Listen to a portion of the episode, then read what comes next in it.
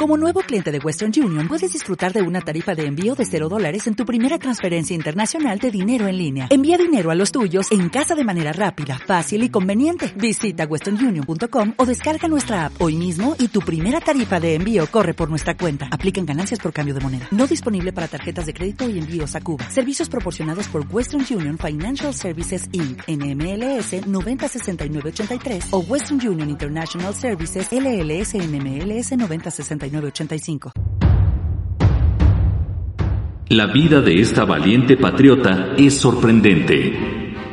A pesar de haber sido educada en un ambiente de privilegios y comodidades, desarrolló una especial sensibilidad contra las injusticias que la llevó a pasar por encima de los prejuicios para dar todo de sí por el deseo de ver su tierra liberada.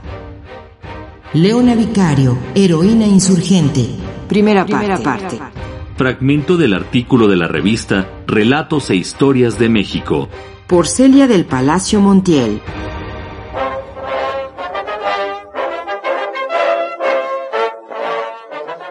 En este artículo, la historiadora rescata de las brumas del pasado aspectos desconocidos de esta admirable mujer y su invariable apego a los ideales de la independencia.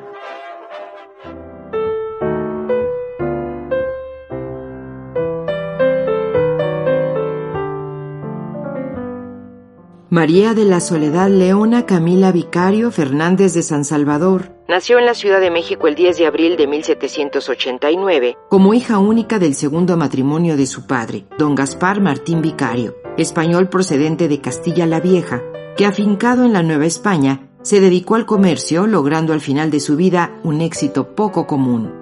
Su madre, doña Camila Fernández de San Salvador, provenía de una familia de pocos recursos afincada en Toluca.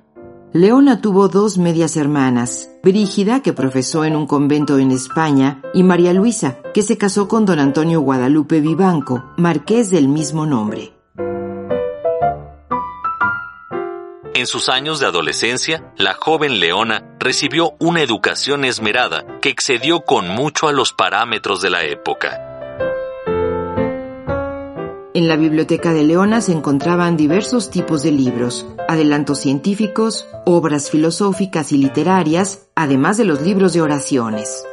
Se sabe que dominaba el francés y que figuró entre sus maestros el pintor tirado. Gracias a sus lecciones, Leona dibujaba y pintaba con mano hábil, sin dejar por ello de ocuparse del arreglo de su casa y de su persona, con telas y adornos de excelente gusto.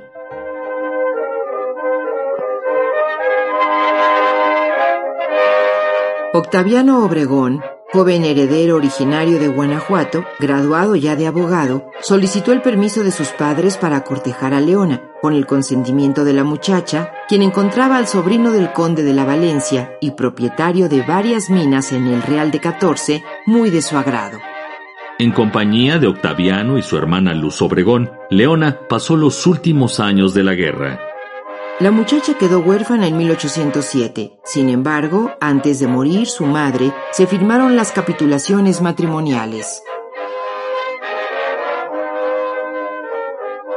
Don Octaviano Obregón, así como don Ignacio, padre de este, eran cercanos al virrey Iturrigaray, por lo que cuando llegó a México la noticia de la invasión de España por las tropas francesas y de la prisión del rey Fernando VII en 1808, los Obregón secundaron el plan de Talamantes, Primo Verdad y Azcárate, a fin de que la soberanía regresara al pueblo y el virrey Iturrigaray encabezara un gobierno autónomo.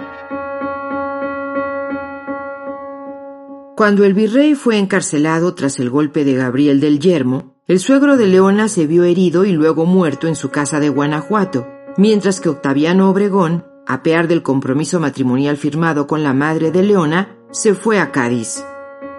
A fines de 1808, Leona, de 19 años, era una rica heredera. La fortuna de su padre ascendía a más de 100 mil pesos. Acababa de mudarse a una casa espaciosa en la calle de Don Juan Manuel, donde vivía con su tío y apoderado don Agustín Pomposo Fernández de San Salvador y su numerosa familia en alas separadas, conservando a la vez su independencia. Don Agustín era abogado y gozaba de una excelente reputación en el gobierno virreinal. Había sido dos veces rector de la universidad y publicó varios opúsculos a favor de Fernando VII y contra el movimiento insurgente.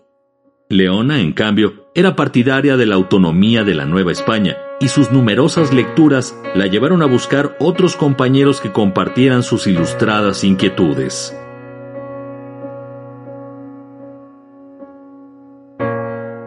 Tal vez por influencia de la familia Obregón, se dice que Leona comenzó a frecuentar a los Guadalupes, un grupo de personas de todas clases sociales que favorecían la autonomía y que estaban en contacto con otros conspiradores en Valladolid, San Miguel el Grande y Querétaro.